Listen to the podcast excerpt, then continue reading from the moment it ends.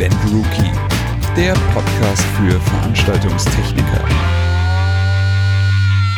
Ich begrüße euch, der Simon ist hier am Start und ihr natürlich auch, weil ihr hört mich ja gerade. Jetzt denkt ihr euch, hä, wieso denn nur der Simon, wo ist denn der Joel? Ja, das ist die erste Änderung, die es jetzt gibt beim Event Rookie Podcast, denn der wundervolle Joel ist leider nicht mehr bei uns mit am Start. Der hat sich einer neuen Herausforderung gewidmet. Wenn ihr ja Podcasts hört, euch mit Podcasts beschäftigt, dann werdet ihr vielleicht in Zukunft noch das ein oder andere Mal vom Joel hören. Allerdings werdet ihr ihn beim Event Rookie Podcast erstmal leider nicht nicht mehr hören können, wie auch immer. Außer natürlich, er kommt irgendwann äh, reumütig angelaufen und sagt, okay, das war ein ganz großer Fehler, dass ich jetzt weggegangen bin, aber ach, ich will zu euch zurück. Na, schauen wir mal. Ähm, zumindest ja, will ich diesen Podcast nicht ganz einschlafen lassen.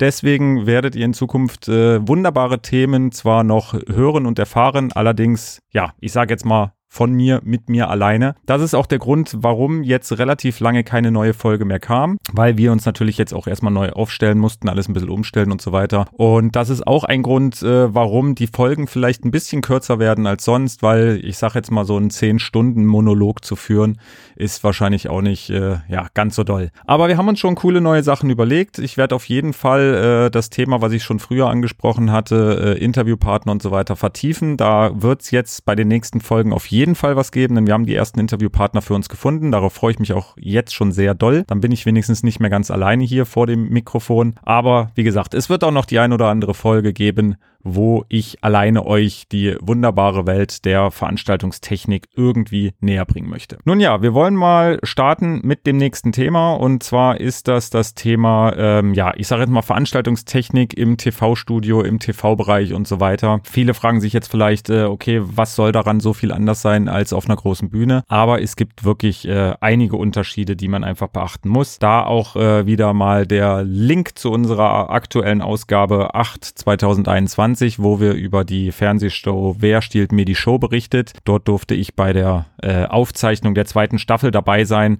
und mir alles ein bisschen genauer angucken, schöne Interviews führen und so weiter. Und ähm, ja, fangen wir doch mal einfach gewerkemäßig, äh, können wir uns ja ein bisschen durchtasten. Schauen wir mal, was es so in TV-Studios bei den einzelnen Gewerken gibt. Ich kann jetzt natürlich erstmal nur ähm, ja, ich sage jetzt mal so einen Vergleich natürlich auch aufmachen zwischen Corona und Nicht-Corona, weil das ist natürlich auch noch ein großer Unterschied. Ähm, in einem TV-Studio gibt es natürlich Lautsprecher und zwar ausreichend viele Lautsprecher, weil es ähm, häufig der Fall ist, dass das Publikum ja entweder an einer Seite sitzt oder doch, äh, ich sage jetzt mal vielleicht ringsrum um die Bühne. Und natürlich will jeder einzelne Zuschauer adäquat beschallt werden und auch da kommen des Öfteren kleine Line Arrays zum Einsatz. Jetzt natürlich nicht die großen Line Arrays, die man vielleicht irgendwo in Stadien oder Hallen sehen kann, sondern eher die kleineren Lautsprecher, aber wie gesagt, die halt auch gerne zu, zu Line Arrays zusammengefügt. Das ist sogar jetzt in Corona-Zeiten so, obwohl ähm, ich sage jetzt mal Publikum in Studios natürlich immer noch Mangelware war oder leider Gottes auch ist oder wieder ist. Ähm, zwischenzeitlich gab es ja mal so kurzen Peak, wo ja ich sage jetzt mal Leute wieder erlaubt waren mit äh, diversen 2G, 3G, 2G Plus Regeln oder sonstiges. Nichtsdestotrotz, wo ich bei Wer stiehlt mir die Show für die zweite Staffel war, da war kein Publikum vorhanden, erlaubt wie auch immer. Trotzdem gab es Lautsprecher in der Hallendecke, um erstens natürlich, ich sage jetzt mal wirklich so ein Live-Feeling-Charakter zu erzeugen und ähm, damit natürlich auch alle Beteiligten im Studio alles verstehen, was verstanden werden soll. Also gerade wenn die Teilnehmer jetzt zum Beispiel irgendwie Fragen beantworten mussten und so weiter, da ist es natürlich sinnvoll, wenn das, ähm, ich sage jetzt mal alle anderen Beteiligten, Produktionsassistenten äh, und so weiter im Studio auch noch hören und damit nicht jeder ein In-Ear oder ähnliches tragen muss, äh, kamen da halt auch immer noch Lautsprecher zum Einsatz.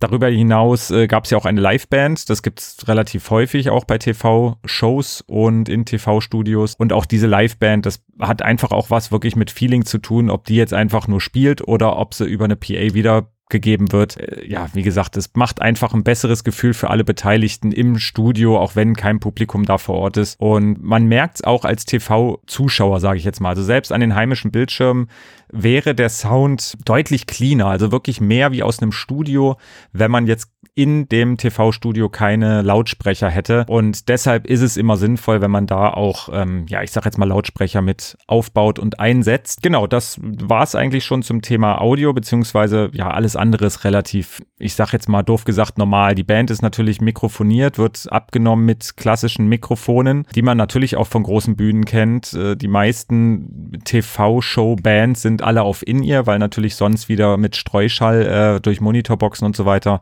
das wäre jetzt auch nicht unbedingt sinnvoll. Deswegen ist es auf jeden Fall so, dass auch eine Band in einem TV-Studio oder im TV-Bereich in ihrs verwendet. Erstens für die eigene, für, für, für das eigene Gehör natürlich und einfach wirklich wegen Streuschallvermeidung. Gucken wir uns äh, das Thema Lichttechnik an. Da gibt's nämlich wirklich äh, einige Unterschiede. Ähm, natürlich gibt es auch Effektscheinwerfer, Effektlicht bei TV-Shows. Meine TV-Show heutzutage kommt kaum noch ohne Effektscheinwerfer aus. Egal welche größere Show man sich anguckt. Ähm, und dabei ist es auch relativ egal, ob es eine Game-Show ist, wie wer, gesagt, wer stiehlt mir die Show oder ja, was weiß ich, lass es eine Musiksendung sein wie ähm, das Supertalent oder Deutschland sucht den Superstar oder ähnliches. Da kommt man einfach nicht mehr wirklich um das Thema Effektlicht drumherum weil die Show einfach pompös aussehen muss, weil sie gut aussehen muss und weil die Leute draußen an dem Bildschirm auch einfach mittlerweile es gewohnt sind, äh, große Shows zu sehen, Beam-Effekte zu sehen und ähm, ja, wenn man da jetzt einfach nur mit ein paar kleinen Scheinwerfern daherkommen würde, wäre wahrscheinlich der Erfolg einer, einer TV-Show auch nicht groß gegeben. Was allerdings wirklich deutlich anders ist als bei einer Live-Show, ich sag jetzt mal Konzertshow oder ähnliches, ist äh, das Thema Weißlicht und Weißlichtausleuchtung. Da gibt's bei großen TV-Shows sogar extra Weißlicht-Operator dafür, die sich wirklich um nichts anderes kümmern als die Ausleuchtung des Sets, als die Ausleuchtung der, der Künstler und äh, eigentlich des gesamten Studios, was extrem wichtig ist. Ähm, nicht nur deshalb, damit natürlich das ganze Set und das ganze TV-Studio gut beleuchtet in der TV-Kamera zu finden ist, ähm, sondern ganz besonders auch um die Darsteller gut auszuleuchten. Und da muss man sehr, sehr stark darauf aufpassen, was man benutzt, also welchen Scheinwerfertyp man benutzt, ähm, wie die Helligkeit eingestellt ist und äh, auch welchen Weißlichtton man verwendet, weil jeder Hauttyp wirkt anders äh, im Weißlicht und deswegen kann es un unter anderem vorkommen, dass ja manche Menschen, sage ich jetzt mal, einfach unnatürlich aussehen oder ähm, vielleicht auch nicht sonderlich gesund aussehen. Deswegen muss man beim Weißlicht im TV-Studio besonders aufpassen. Wie gesagt, dass man die richtige Farbtemperatur wählt, dass man die richtige Ausleuchtung äh, wählt dass es keine Farbschattenbildung gibt oder überhaupt Schattenbildung, ähm, weil das soll natürlich tunlichst vermieden werden. Und darüber hinaus muss ein Weißlichtoperator sich natürlich auch immer mit äh, dem, dem lichtsetzenden Kameramann beziehungsweise mit wirklich den, den Kameraleuten und der Regie abstimmen, damit es nicht zu hell ist, damit äh, die Blende an den Kameras nicht zu sehr benutzt werden muss und wie gesagt, dafür gibt es dann wirklich richtige äh, Weißlicht-Operator, die nichts anderes machen, als sich genau darum zu kümmern. Und deswegen war es zum Beispiel bei Wer stiehlt mir die Show auch wirklich so, dass da äh, mehrere Personen an den äh, Grandma-Konsolen saßen und da arbeiteten, weil es halt wirklich einen gab, der sich nur um Effektlicht gekümmert hat, einen gab, der sich halt um das Weißlicht gekümmert hat. Und so teilt man sich die Aufgaben auf, weil wenn man alles aus einer Hand machen würde, dann wäre es einfach ein bisschen too much. Wer darüber aber wirklich noch mehr wissen will, wir haben äh, bei der Reportage über Wer steht mir die Show auch ein komplettes Interview mit dem Weißlicht-Operator Ludwig Laudan geführt und da erfährt man noch mal sehr, sehr viel mehr darüber, worauf man alles achten muss und so weiter.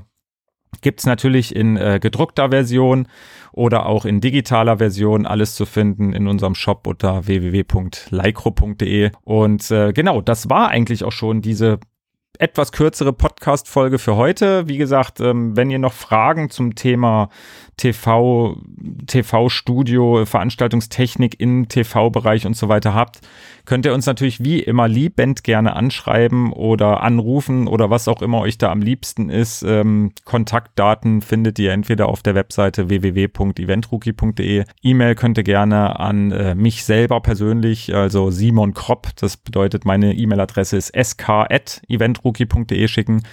Und wie gesagt, wenn ich nicht weiterkomme mit den Antworten, dann frage ich gerne viele, viele Kollegen, die ich so kenne, die sich da auskennen. Und dann hoffe ich, dass ich euch weiterhelfen kann. Und genau, ansonsten freue ich mich auch nach wie vor über Feedback, ob ihr das cool findet, wenn ich das jetzt alleine mache, ähm, ob ihr lieber sagt, ach nee, dann, dann lassen wir das Ganze dann doch lieber. Dann äh, ja, spare ich mir die Arbeit, sage ich jetzt mal doof gesagt, obwohl es mir wirklich viel Spaß macht, ähm, das Ganze ein bisschen, das Wissen weiterzutragen sozusagen. Und äh, wie gesagt, es wird spannende Interviews in den kommenden Wochen und Monaten geben. Wie gesagt, vielleicht ein bisschen unregelmäßiger, als ihr es vielleicht gewohnt seid, aber ich gebe mein Bestes und wer weiß, vielleicht gibt es irgendwann auch einen Podcast-Partner für mich, ähm, damit ich mich wieder mit irgendjemandem unterhalten kann. Bis dahin wünsche ich euch äh, eine wundervolle Zeit, genießt sie und äh, ja, bleibt alle gesund. Ich freue mich von euch zu hören. Bis dahin, ciao.